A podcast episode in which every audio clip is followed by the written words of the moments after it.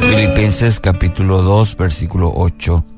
Se humilló a sí mismo en obediencia a Dios y murió en una cruz como morían los criminales. La crucifixión es o era una de las formas de ejecución más crueles que haya concebido el ser humano. Es representativa de toda la furia de un enemigo que deseaba infringir al condenado el mayor grado de sufrimiento posible.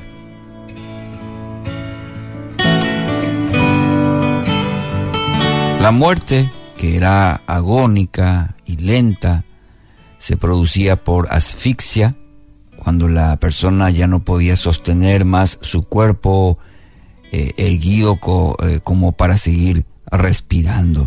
En ocasiones se cuenta que la persona tardaba días en morirse, mientras que la gente pasaba a su lado y escuchaba sus espantosos gemidos.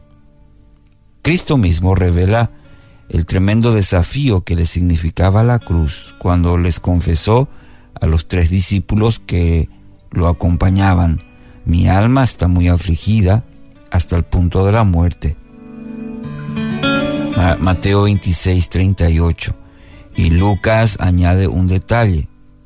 Y estando en agonía, oraba con mucho fervor y su sudor se volvió como gruesas gotas de sangre que caían sobre la tierra.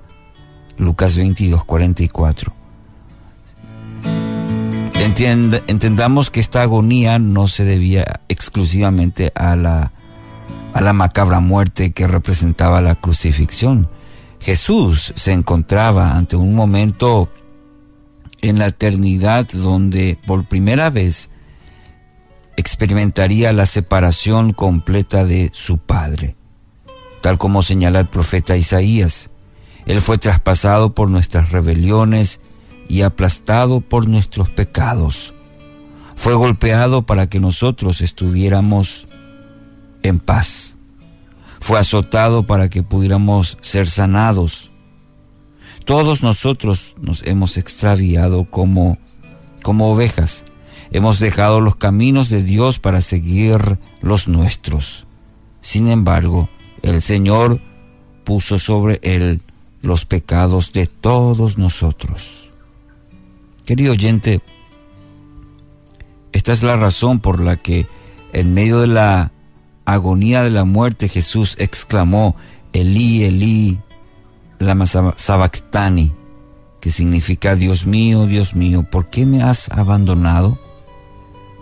Esta punzante exclamación revela la profundidad del camino que recorrió el Señor para lograr la reconciliación entre nosotros y Dios, una vez y para siempre. El motor que impulsa al Mesías hasta la muerte es la sujeción a la voluntad del Padre. Su ejemplo nos muestra que la obediencia a Dios nunca es negociable.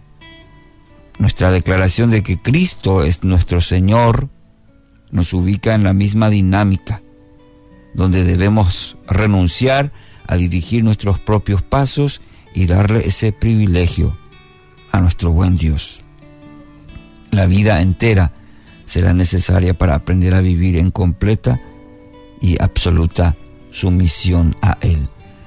Pero en este día en que este jueves santo, en este tiempo de reflexión, uno de los puntos también sobresalientes en la cual debemos meditar, reflexionar, es esa obediencia confiada de Jesús en el Padre. ¿Le costó? Le costó y mucho. Asimismo, para nosotros en este tiempo, esa muerte de cruz, esa obediencia plena del Hijo al Padre, también sea una característica nuestra, que en este tiempo de reflexión, la cruz de Cristo nos enseñe la misma obediencia. Que así sea.